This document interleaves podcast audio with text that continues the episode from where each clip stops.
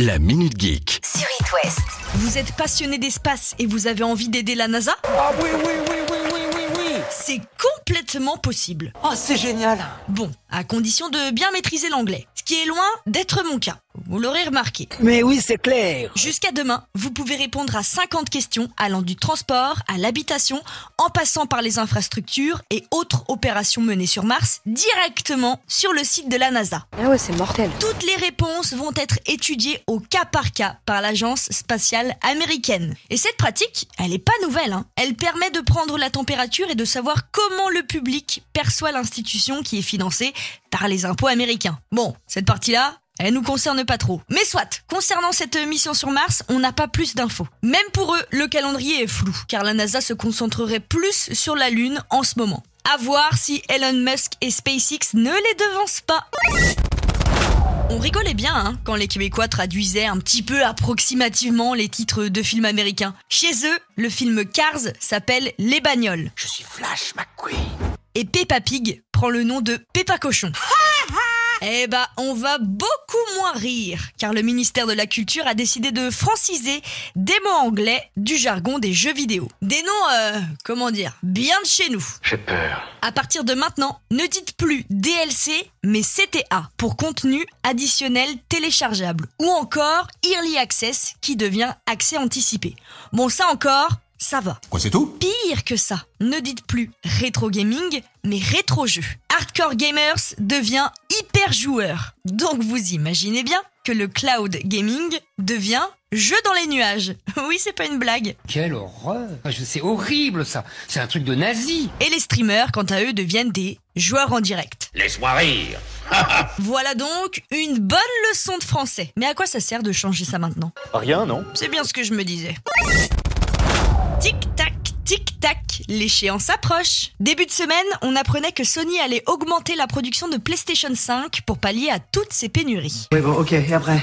Savoir quand même que lorsque la PS4 est sortie, on en vendait 80 000 en 9 jours. Pour la PS5, c'est 80 000 consoles vendues en 82 minutes. Ah ouais, quand même. C'est dire le succès de la dernière de chez PlayStation. Et l'air est au changement pour votre salon. À tous les gamers qui m'écoutent, la date de fin de la PS4 a été annoncée. Alors maintenant, sois précis. Où, quand et comment? D'ici 2025, la PS4 ne connaîtra plus de nouveaux jeux.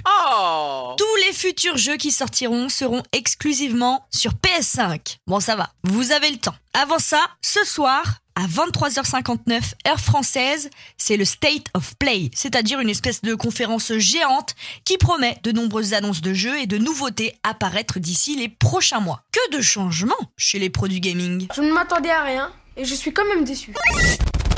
C'est officiel, Pokémon est la franchise la plus au monde. Pour sa 24e année de service, la Pokémon Company affiche des résultats financiers exceptionnels pour cette année 2022. Les jeux vidéo de Nintendo Switch, Pokémon Diamant étincelant, Pokémon Perle scintillante et Légende Pokémon Arceus se sont respectivement vendus à 13 et 12 millions d'exemplaires. Ce qui fait donc un bénéfice de 300 millions de dollars. Ouais, c'est du pognon. Et puis ça ne devrait pas s'arrêter de sitôt. La neuvième génération de Pokémon devrait arriver d'ici la fin de l'année dans Pokémon Écarlate et Pokémon Violet. Ouais, arrivé un moment, il y aura plus assez de noms de couleurs. Pokémon jaune, bleu, rouge, rubis, saphir, ils auront tout épuisé. Vous en avez marre de vous faire engueuler par euh, votre mère, votre père, votre conjoint quand vous vous trompez de route? Ça me dérange pas, moi j'aime bien. et si c'était votre GPS qu'il faisait à la place? Vous le vouliez Waze l'a fait. Depuis mardi, Waze vient d'agrandir la famille de voix du GPS en ajoutant Mireille, qui se charge de l'accent provençal, Antonin de l'accent toulousain et Bilout de... Bon bah ça, vous avez compris. Chez le Nord. À quand l'accent breton pour le GPS Je l'aurai un jour. Je l'aurai.